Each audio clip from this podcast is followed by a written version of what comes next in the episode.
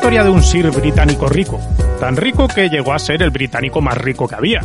Aunque bueno, esto es discutible, toda vez que la lista de ricos cambia cada año, pero vamos, que su patrimonio neto ronda los 14.000 millones de dólares.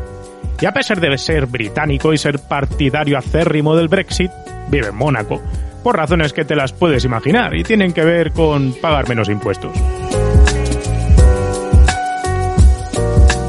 Este Sir británico, en cuyo perfil ahora profundizaremos un poco, quiso un día comprar los derechos del Land Rover Defender a base de talonario, pero no consiguió que se lo vendiesen. Y como buen rico de la escuela de si quiero lo tengo, decidió que, aunque no le diesen esos derechos, él iba a fabricar de todas maneras su propio Defender.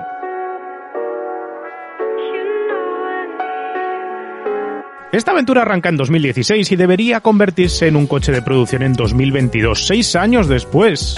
En el proceso se han contado mentiras, medias verdades, verdades completas a través de un producto que hoy por hoy todavía no se fabrica y del que se han girado tantas cifras falsas alrededor que uno puede llegar a marearse.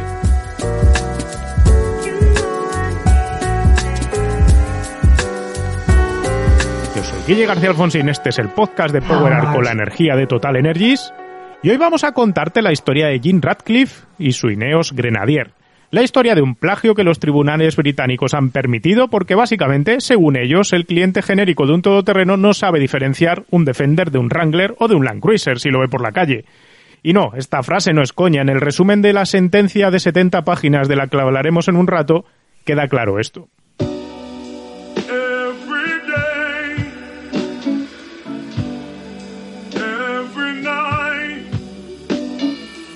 Volvamos hacia atrás en el tiempo para sentar las bases de esta historia. Jim Radcliffe nació en 1952 en Failsworth, en Lancashire, Inglaterra. Hijo de un carpintero y de una contable, estudió ingeniería química y se tituló en 1974.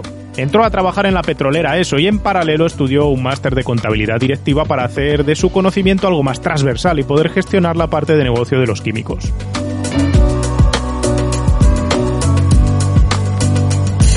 En 1989 se une a una firma de capital riesgo especializada en la compra por parte de directivos de las empresas donde trabajaban, donde el vendedor quiere salirse del negocio, lo que en inglés se conoce como un management buyout. Esta empresa, denominada Advent International, enrola a Radcliffe en operaciones donde haya compañías de petroquímicos. Esto coloca a Radcliffe en una posición ventajosa de la que toma parte cuando en 1992 se mete en una operación por la que los directivos de la división de químicos de BP toman el control de dicha división y se la compran a la propia BP para desvincularse de ella. La nueva compañía se denomina ISPEC y queda bajo la gestión de Radcliffe. Él toma una estrategia de alto riesgo y alta recompensa ejecutando ofertas de compra de divisiones de diversas compañías petroleras equivalentes para convertirse poco a poco en un gigante de los químicos. En el proceso tira de financiación de riesgo para manejar estas operaciones que le salen bien, lo que le permite ir ampliando la dimensión de la compañía. Pero Radcliffe quiere más y vuelve a ejecutar otra de sus maniobras de compra desde dentro al crear Ineos para quedarse la división de tratamiento de óxidos de etileno, que está en Amberes, dentro de la propia compañía Inspec. Lo que hace es levantar 84 millones de libras para ofrecerle a Inspec para crear esta división, para sacar Ineos de dentro de Inspec. Y levanta estos 84 millones a través de varios inversores y bonos basura por valor de 72,5 millones de libras.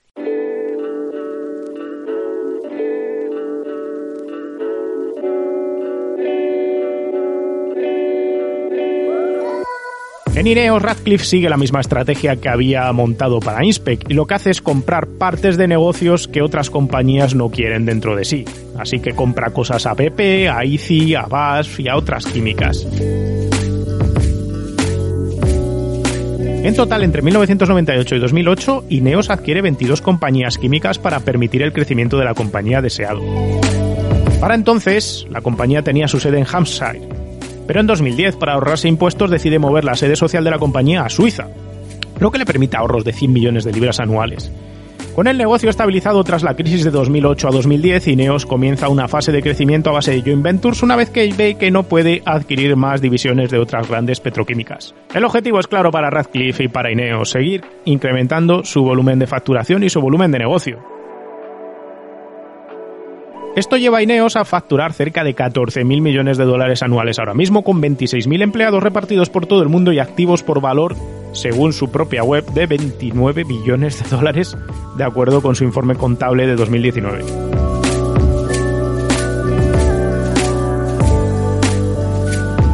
Ineos produce todo tipo de productos químicos, óxido de etileno, glicoles, polímeros, esteres. Y todo esto nos lleva aquí. Dos terceras partes de esta compañía de Ineos pertenecen a Jim Radcliffe. Así que Jim, un ingeniero químico de orígenes humildes, hecho a sí mismo podríamos decir que estudió un máster de contabilidad de gestión y se metió en el mundo del capital riesgo, aprendió cómo hacer compras de partes de compañías con dinero prestado para levantar un imperio químico que ahora le ha hecho rico. Extraordinariamente rico.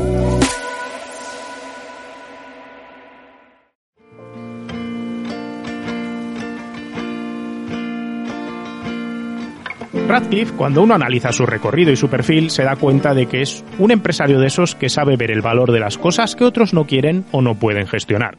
Además, visto lo visto, es uno de esos perfiles con dos caras. Os pongo ejemplos. Radcliffe se convirtió en uno de los máximos impulsores del Brexit, con un lamento de que la Unión Europea representaba un organismo sobreregulado, con capas legislativas que solo ofrecían problemas para mantener negocios en el viejo continente, lo que lo hacía poco competitivo y por ende perjudicaba los intereses británicos. Pero al mismo tiempo, el mismo Radcliffe, que hablaba del Brexit, se había llevado la sede de su, negocio a Suiza para no pagar impuestos en Reino Unido, y él mismo tiene su domicilio fiscal en Mónaco por las mismas razones.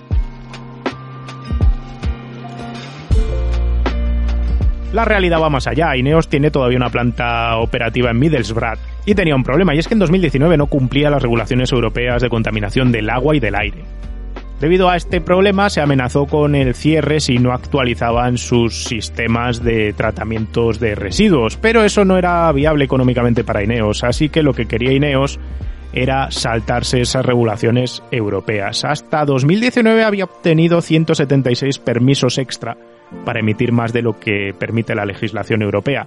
Así que, entre otras cosas, y no hace falta ser un genio para darse cuenta, Radcliffe apoyaba el Brexit porque eso le permitía tener más control sobre los controles de emisiones que tenía en plantas como la de en Middlesbrough.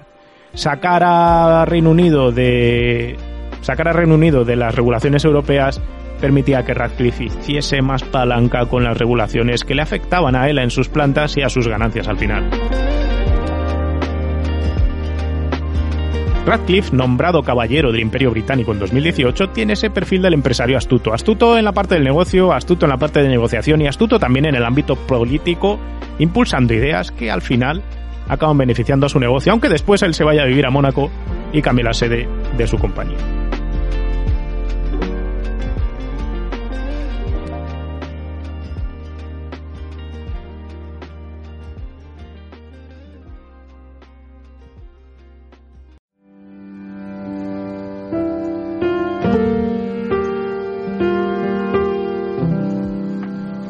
Definido el perfil de Radcliffe y su ascenso en la pirámide social hacia la riqueza, hablemos ahora de la otra parte protagonista.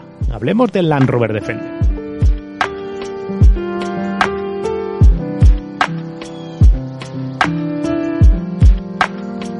Del Defender ya os conté la historia en el vídeo del modelo semanas atrás en el canal, así que te invito a disfrutar de esos planos espectaculares en la finca de Picho Ronco si no lo hiciste ya y enterarte de qué iba todo eso. La cuestión es que el coche en 2010 era un producto sobrepasado tecnológicamente sin rentabilidad y sobre todo sin recorrido comercial. Tata, el gigante industrial indio, había tomado control de Jaguar Land Rover dos años antes de manos de Ford y se había encontrado, tras un profundo análisis interno, un producto fabricado a mano en la forma del Defender. El Defender requería 56 horas para ser fabricado, duplicando el estándar de la industria, su precio sobre los 30 o 40 mil euros apenas dejaba rentabilidad y sus ventas rondaban los 8.000 ejemplares anuales, lo que lo hacía inviable para mantenerlo en producción. Lo que es peor, con una tirada tan corta no había espacio en el mercado para justificar actualizar el producto que llevaba con mínimos cambios vendiéndose casi 70 años. Y la cosa es que para satisfacer las regulaciones de seguridad de vehículos y peatones que entraban en vigor en 2017 en Europa, el coche tenía que ser profundamente rediseñado.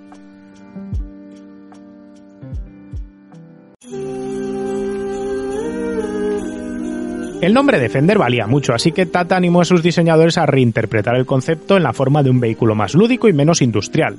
El problema del pastel de mercado de vehículos utilitarios e industriales es que estaba ya copado por las pick-up, Y además el perfil de cliente normalmente eran grandes compañías y estados con los que mantener un precio elevado con mucho margen era inviable, porque al final esos clientes empresariales o esos clientes gubernamentales no son clientes a los que se le pueda sacar gran partido comercial. La rentabilidad, por tanto, estaba en el comprador lúdico privado y solo entendiendo la rentabilidad se entiende la existencia de un producto nuevo. Land Rover presentó solo un año después, en 2011, el DC-100, un anticipo conceptual de por dónde iban a ir los tiros del sucesor lúdico del Defender. Al mismo tiempo se anunciaba con la boca pequeña que los días del Defender normal estaban contados. Con la regulación en la mano, en 2016 se tenía que acabar su producción. Además, Solihull, la mítica factoría donde se producía el Defender, se iba a remodelar completamente de cara a 2013 para incluir una nueva línea de producción con coches monocasco de aluminio de última generación, lo que eliminaba espacio para el Defender en el futuro. Así que tenemos una receta en la que Land Rover tiene ya decidido dar el pasaporte final al Defender y su sustituto tiene toda la pinta de pasar a ser un vehículo todoterreno enfocado al comprador lúdico. En estas está todo en 2016 cuando en un pub del distrito de Belgravia en Londres, con nombre Grenadier, se encontraba Jim Radcliffe con unos amigos charlando sobre la lástima de que Reino Unido perdiese un icono como el Defender. No sabemos cuántas cervezas de más tenía Radcliffe en ese momento, pero se autoconvenció de lo que tenía que hacer era comprar los derechos del coche para seguir fabricándolo, porque el Defender no podía morir, menos aún transformarse en algo como el DC-100. Con el tiempo, si uno atiende bien a la web de la compañía, puede observar cómo la narrativa de esta historia va cambiando. Si bien sabemos que fue así porque el propio Radcliffe lo contó en su momento y Jaguar Land Rover lo confirmó, lo cierto es que si ahora vas a la web de Ineos y lo visitas, lo que ocurre es que la historia que cuenta es distinta. Cuenta que Jim vio un hueco en el mercado para satisfacer y decide invertir dinero para crear un sucesor que ocupe el lugar comercial del Defender. Pero seamos serios y sinceros basta tirar de meroteca para ver que el impulso inicial no fue cubrir un hueco de mercado o atacar una oportunidad. Todo partió de la idea de quedarse con el diseño y bienes industriales para fabricar el Defender, activando una misión no muy distinta a las perpetradas con anterioridad por Radcliffe, donde una compañía tiene un activo que ya no quiere y aparece Ineos por allí, lo compra y le saca partido. Lo mismo que habían hecho con divisiones de otras compañías de petroquímicos, pero aplicado en este caso a un coche.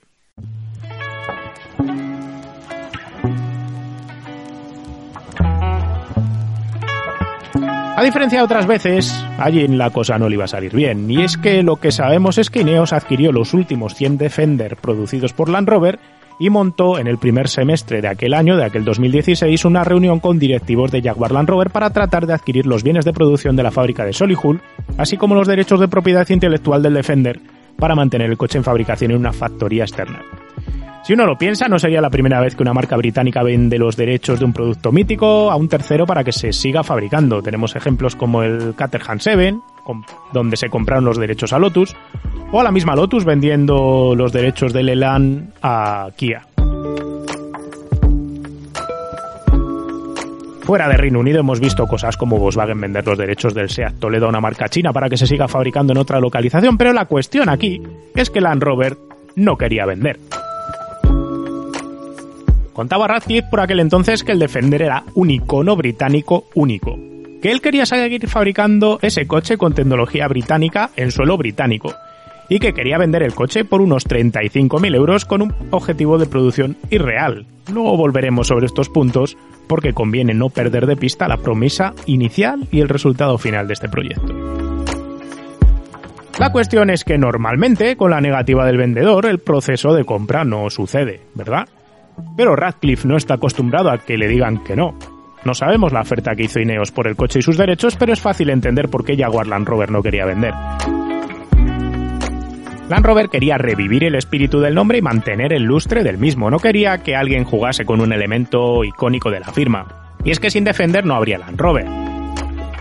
Sabedores de esto, no se trataba ya de hacer negocios, sino de preservar la imagen de la marca y el control.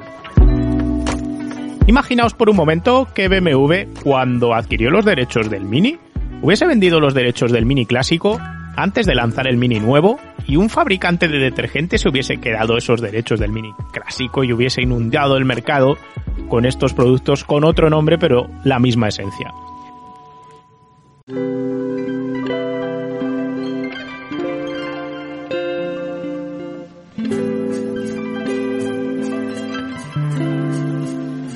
Al final aquí es una cuestión de imagen de marca, de identificación de firma. No quieres que otro fabrique productos con tu nombre y con tu legado, aprovechándose de ello sin tu control, porque eso puede desviar incluso el, recorrido que pueda tener tu firma en el futuro. Radcliffe, el Sir británico empadronado en Mónaco, cabreado y testarudo, se autopropuso como objetivo personal hacer su propio Defender, aunque Jaguar Land Rover no le vendiese los medios de producción y los derechos del producto. Se lo hizo saber a Jaguar Land Rover y puso a trabajar a un equipo dedicado en el seno de Ineos para ver lo que podía hacer. En Jaguar Land Rover no perdieron el tiempo, cogieron el diseño del Defender y acudieron a registrar el diseño como propiedad intelectual. Con esto bastaría para evitar que Radcliffe hiciese una réplica no oficial del Defender y se pusiese a venderla. Con lo que no contaba Jaguar Land Rover es con la decisión más surrealista que he visto por parte de un tribunal respecto a los derechos de propiedad intelectual de un coche.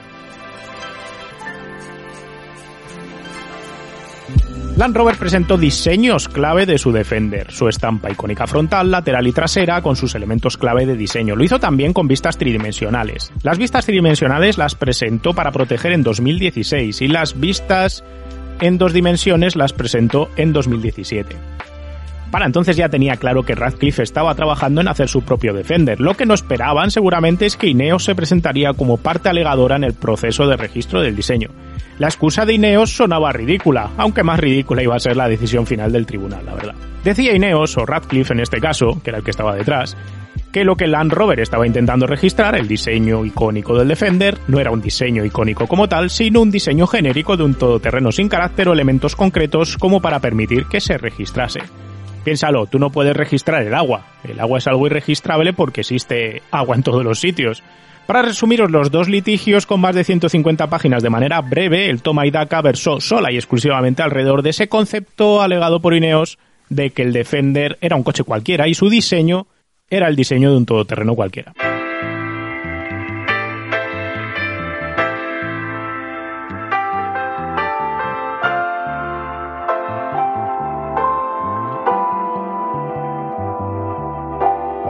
Ineos lo que quería era convencer al tribunal de que si se registraba el diseño del Defender sería como si se registrase el diseño de un ladrillo normal, algo no patentable por ser de uso general sin carácter o estilo particular.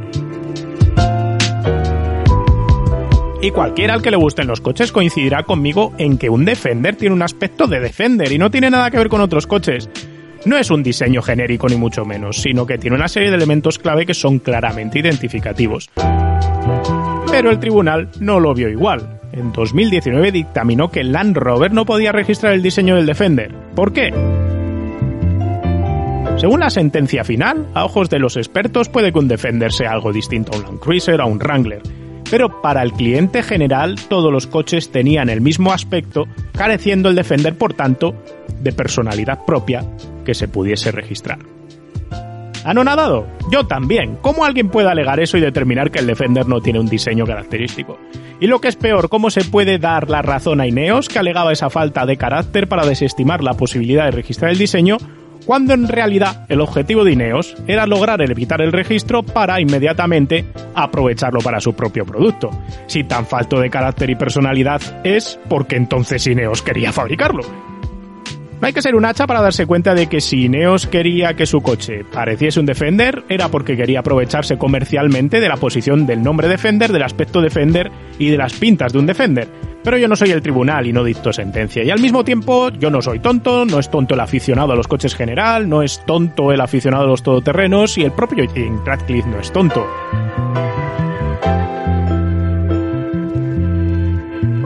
Lo que pasó con este proceso legal es sencillo. Un tribunal completamente desconocedor del mundo del automóvil, voluntariamente o de manera inducida, permitió el plagio legal de un icono de la automoción británico por parte de un tercero, desprotegiendo al legítimo propietario Land Rover y faltando así a la ética y moral empresarial. Aquí quiero hacer una pausa en este largo podcast para decir que si bien ética y moralmente es reprochable la decisión del tribunal como plagio legal y el robo del diseño por Ineos, eso no es óbice para que el producto sea bueno o malo. Entiéndeme, no estamos hoy juzgando aquí si el Grenadier es un bueno o mal producto, si es una buena o mala compra, si es un bueno o mal coche. Esto es otra cosa, totalmente distinta a la que estamos tratando hoy aquí. Hoy estamos hablando de cómo Jim Radcliffe ha sacado este proyecto adelante y cómo en el proceso se han ido cruzando líneas rojas sobre las buenas prácticas empresariales, cómo un tribunal permite que te roben el diseño de un coche alegando que es un coche más, que es un coche genérico, que no hay ninguna diferencia con los demás. Sobre todo cuando el nuevo producto, que plagia al anterior, utiliza como palanca principal para venderse el hecho de que es idéntico al anterior.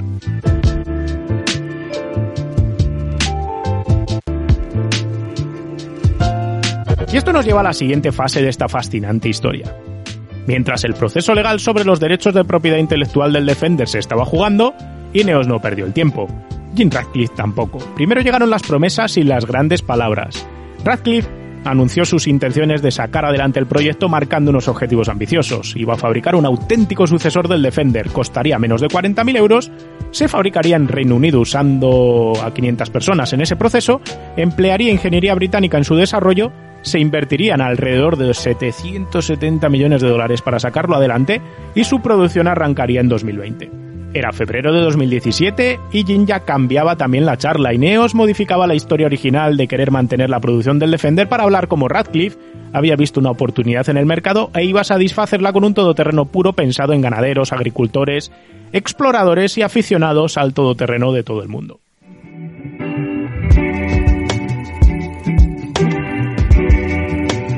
Ineos anunció casi de seguido que iba a empezar la búsqueda de localizaciones para fabricar el coche, buscando ayudas estatales para ello y abriendo la búsqueda fuera de las fronteras del Reino Unido. Radcliffe comentaba entonces que a pesar de ser un firme partidario del Brexit, el mercado común permitía fabricar el nuevo 4x4 fuera del Reino Unido sin afectación de aranceles, aseverando además que se conseguirían buenos acuerdos post-Brexit para mover el coche de unos mercados a otros sin que hubiese por el camino algún tipo de arancel. La realidad es otra y lo sabéis. Para hacer esta larga historia algo más corta te voy a contar cómo la realidad se fue imponiendo. Para empezar, Ineos no sabía hacer coches, así que movió sus 100 Defender adquiridos a Jaguar Land Rover a Stuttgart y llegó a un acuerdo con MBTEC. MBTEC es la rama contratista de oficina técnica de Mercedes-Benz que desarrolla proyectos de coches para clientes externos y eran los que se iban a encargar de diseñar ese coche nuevo. Así que sí, la ingeniería no iba a salir de Reino Unido, tampoco de Ineos. Y tampoco se iba a empezar desde una hoja en blanco. El coche iba a arrancar donde lo había dejado el Defender clásico de Land Rover y se iba a actualizar por parte de Mercedes-Benz a los estándares actuales para poder seguir comercializándolo. La motorización a través de un acuerdo de suministro llegó de BMW. La colaboración de BMW con Mercedes-Benz definió el uso de una caja de cambios ZF automática de 8 relaciones. Tecnológicamente no se inventó nada nuevo. Se mantuvo el chasis de largueros y travesaños, una suspensión de dos ejes rígidos suspendidos por muelles helicoidales y guiados por un conjunto de barras longitudinales y tirantes de control de panar, mientras que la carrocería, como en el Defender, se fabricaría en chapa de aluminio. Eso sí, el coche creció salvajemente a lo ancho para solventar los problemas tradicionales de espacio lateral para los pasajeros. Así la cabina del Grenadier es más ancha gracias a que la anchura total del vehículo se va a 1,93 metros.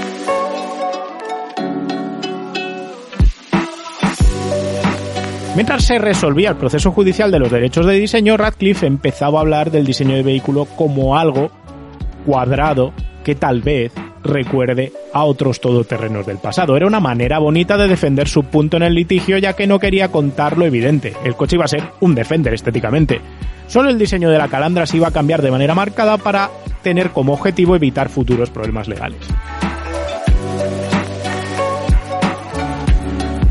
En paralelo al desarrollo de ingeniería del producto, sin ingleses ni ingenieros de Ineos de por medio, el proceso de búsqueda de factoría dio por resultado una grandilocuente frase. El coche se ensamblaría en Reino Unido, algo que le venía bien a Radcliffe para su causa ya que metía presión al tribunal encargado de determinar si lo que Ineos iba a fabricar era réplica o no era réplica del Defender. La localización para ensamblar el coche se anunció en 2018. Ineos se quedaba la factoría de Ford en el sur de Gales, Ineos informaba entonces que no era importante tecnológicamente hablando fabricar el coche en Reino Unido, pero éticamente el proyecto era de un coche británico y por tanto tenía todo el sentido del mundo fabricarlo en Reino Unido. En ese mismo anuncio se explicaron otros aspectos que aumentaban las dudas sobre el proyecto. Ineos auguraba una producción de entre 25 y 35 mil unidades anuales, pero esto chocaba de frente con varias realidades. La primera de todas pasa por cuestionar si hay mercado para semejante cantidad de coches y la respuesta sencilla es que no. Basta ver el resultado de la producción del Defender en los últimos 20 años para darse cuenta de que en el mejor de ellos apenas pudo superar los 8.000 ejemplares anuales producidos. Y a esto hay que sumar que el espacio de mercado donde quiere colonizar Ineos está ahora plagado por pickups de una tonelada con precios de entre 25 y 30.000 euros.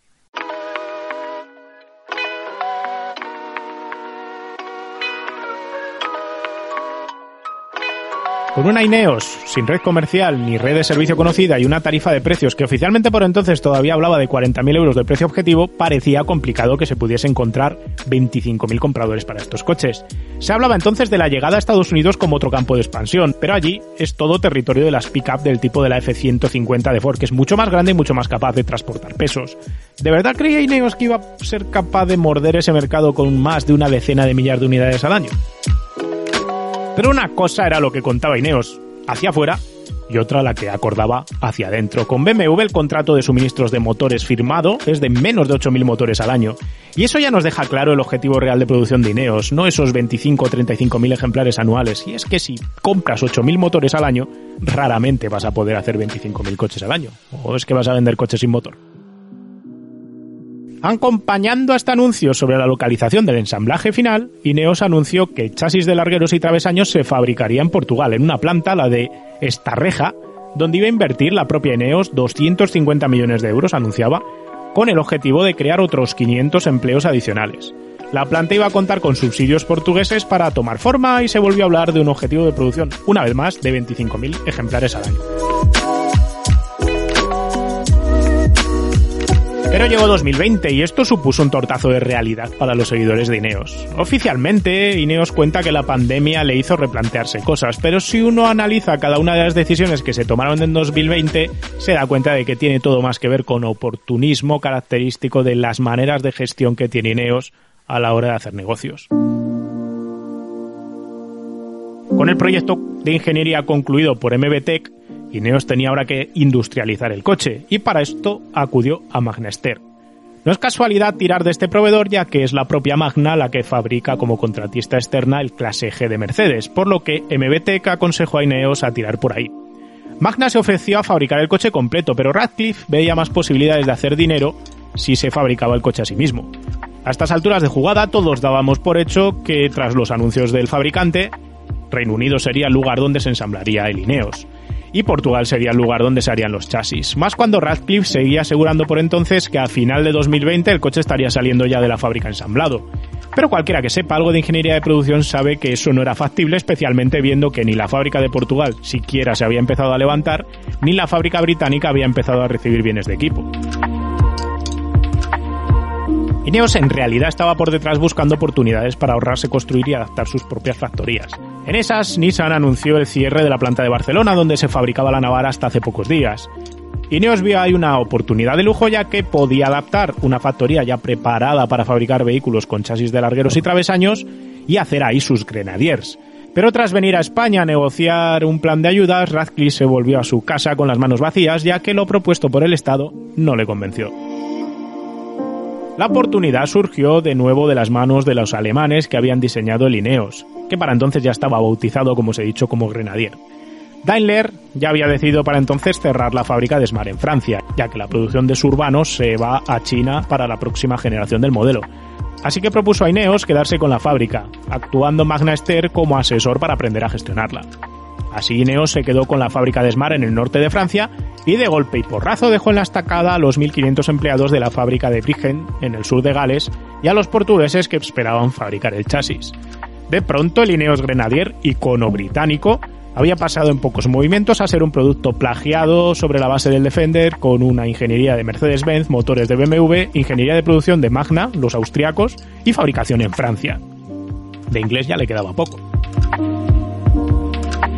Y así con mucha gente cabreada en el proceso, Ineos presentó oficialmente en 2021 su Grenadier como vehículo de producción. Llegados a este punto todavía nos aguardaban algunas sorpresas más.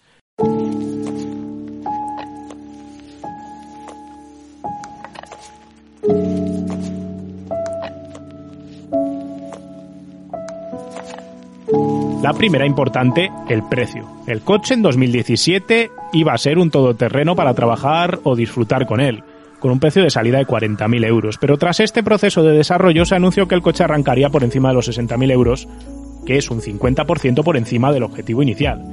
Esto automáticamente anulaba la posición de mercado objetivo original del producto y lo movía hacia otros lares, lares mucho más complicados donde hay muchos menos clientes. No era la única sorpresa. De la inversión total prometida de 770 millones de dólares, Ineos hasta la fecha ha apalancado 250 millones sobre la mesa para desarrollar este coche. Esto en sí mismo es todo un logro, la verdad. Normalmente para crear un coche desde cero te gastas mil millones, es la cifra estándar de la industria. Ineos ha recortado esta cifra por cuatro gracias a una estrategia sencilla. No ha arrancado de cero, ha aprovechado motores ya existentes, ha tomado un producto que ya existía, el Defender viejo, y ha subcontratado a empresas que ya estaban en este negocio para hacerle el coche. Mercedes-Benz le ha hecho el diseño del vehículo y Magna le ha hecho la industrialización del proyecto, tirando de cosas que ya ha aprendido fabricando, por ejemplo, el KSG de Mercedes.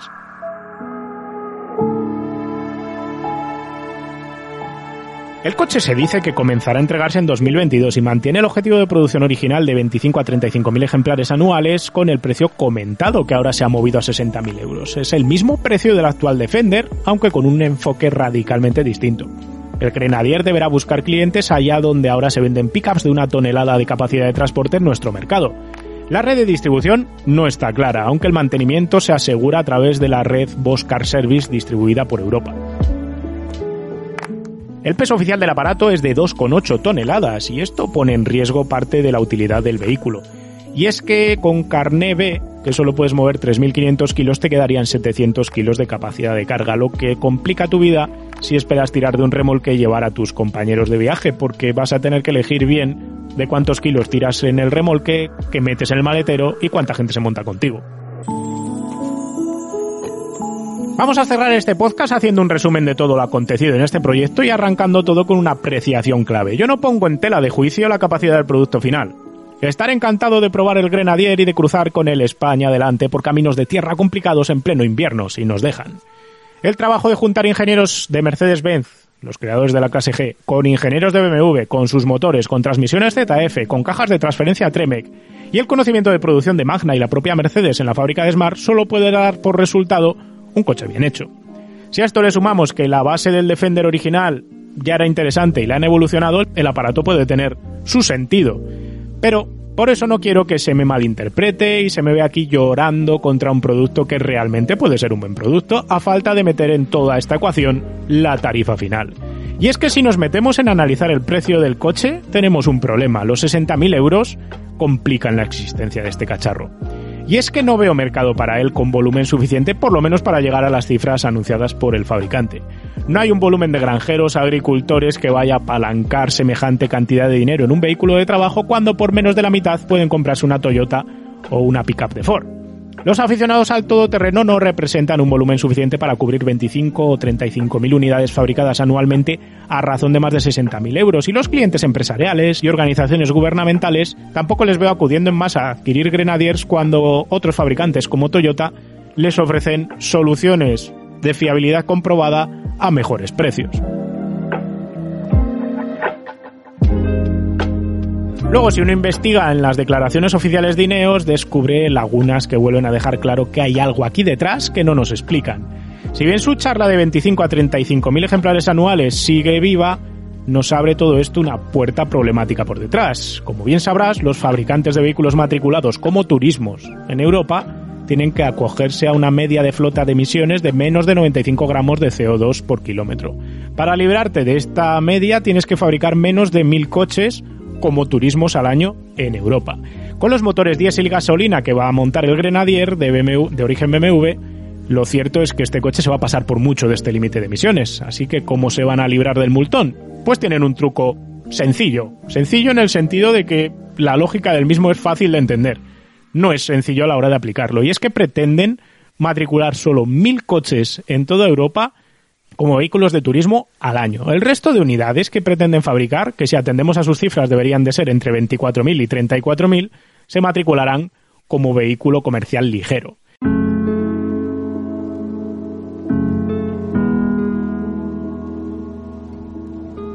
Esto lo va a limitar, porque si lo matriculas como vehículo comercial ligero, por lo menos en España tienes problemáticas con la ITV, que la tienes que pasar más frecuentemente, tienes problemáticas con la velocidad máxima a la que puedes utilizar el vehículo en carretera abierta, y luego tienes otras problemáticas relativas a la cantidad de plazas disponibles. De hecho, Ineos ya ha anunciado que en España la versión de 60.000 euros será homologada como N1 y como tal además estará restringida a dos pasajeros más su carga. Si quieres la versión de turismo vas a tener que pagar la parte y vas a tener que pagar bastante más dinero para acceder a uno de esos mil ejemplares al año que se van a vender como turismo. Así que se va a disparar el precio claramente por encima de los 60.000 euros anunciados. Y esto lo mete por encima del territorio del Defender de Land Rover y también demasiado cerca probablemente de la clase G de Mercedes, porque habrá quien no le guste que el Defender sea chasis monocasco y sea un producto orientado hacia el lujo, pero si tenemos en cuenta que la clase G de Mercedes te ofrece también un chasis de largueros y travesaños con la misma técnica de base de MBTEC, fabricada por Magna, y ese coche ronda los 100.000 euros, es un Mercedes y se mantiene como un Mercedes con valores residuales de Mercedes, igual no está tan claro que el Granadier tenga ningún tipo de hueco en el mercado, ¿no? A mí personalmente, y os lo dice un estratega de producto que ha trabajado para marcas de coches, me parece que la cifra objetivo de venta, la cifra objetivo de producción, es imposible, sinceramente. Pero resumamos todo esto. Esta historia es la historia de cómo Jim Radcliffe en una noche de cervezas con los amigos se prometió a sí mismo comprar los derechos de producción del Defender para que el icono británico del todoterreno no desapareciese. Como Land Rover no le vendió los derechos, Radcliffe convenció a un tribunal de que el icono que quería salvaguardar en realidad no era un icono. El tribunal de manera surrealista dictaminó que el Defender no tenía nada de icónico, que era tan vulgar como cualquier otro todoterreno y que en la calle el cliente convencional no sabría diferenciarlo. Risas, por favor, qué vergüenza, por Dios. Durante todo este proceso, Radcliffe vendió humo, prometió fabricar con ingeniería británica y en suelo británico un todoterreno auténtico sucesor del Defender por 40.000 euros a partir de 2020 a razón de 25.000 ejemplares al año, invirtiendo en el proceso 770 millones de euros. Al final, el coche es una evolución alemana del coche inglés, diseñada por MBTEC, fabricada con la tecnología de ingeniería de producción de Magna, en suelo francés, con un precio de más de 60.000 euros para la versión comercial, cuya versión de turismo todavía costará más, y en el que solo se han invertido 220 millones hasta la fecha, que es menos de la mitad de lo que había prometido Radcliffe poner sobre la mesa al principio. En todo este proceso, Radcliffe y los suyos se han llevado por delante promesas a portugueses y galeses y hasta han cambiado varias veces la historia de cómo empezó todo.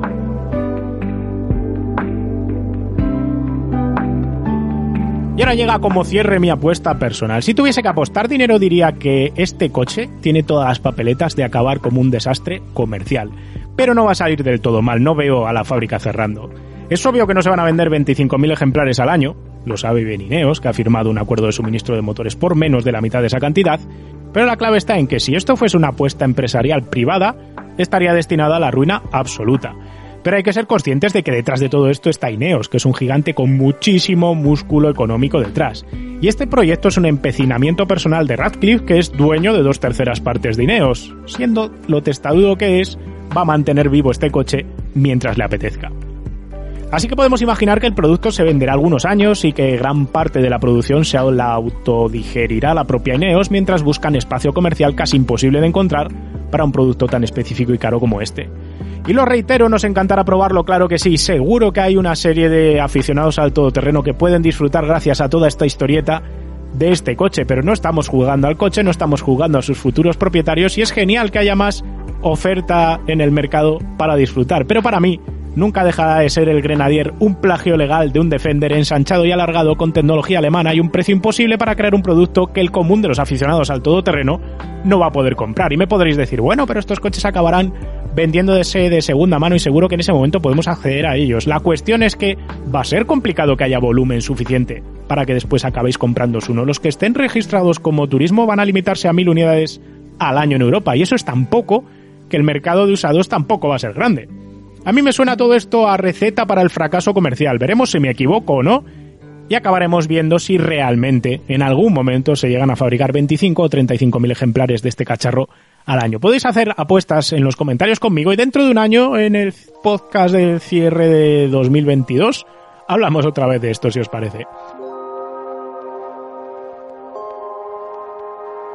En fin, no tengo nada más que contaros. Esta ha sido la historia del Grenadier, un coche del que tenía ganas de hablar porque tenía mucha historia detrás, ya lo habéis visto. Espero que hayáis disfrutado escuchando este podcast tanto como yo, escribiendo lo que me ha llevado un buen rato, analizando y descubriendo datos y revisando sobre todo las distintas declaraciones y cómo han ido evolucionando en los cinco años, cómo ha ido cambiando toda esa explicación. Por otro lado, tengo que reconocer que en cualquier proyecto industrial de dónde se empieza a dónde se acaba, siempre hay grandes diferencias. Lo que pasa es que incrementar en 50% el precio, pues es un cambio suficientemente marcado como para que el proyecto acabe mal, la verdad.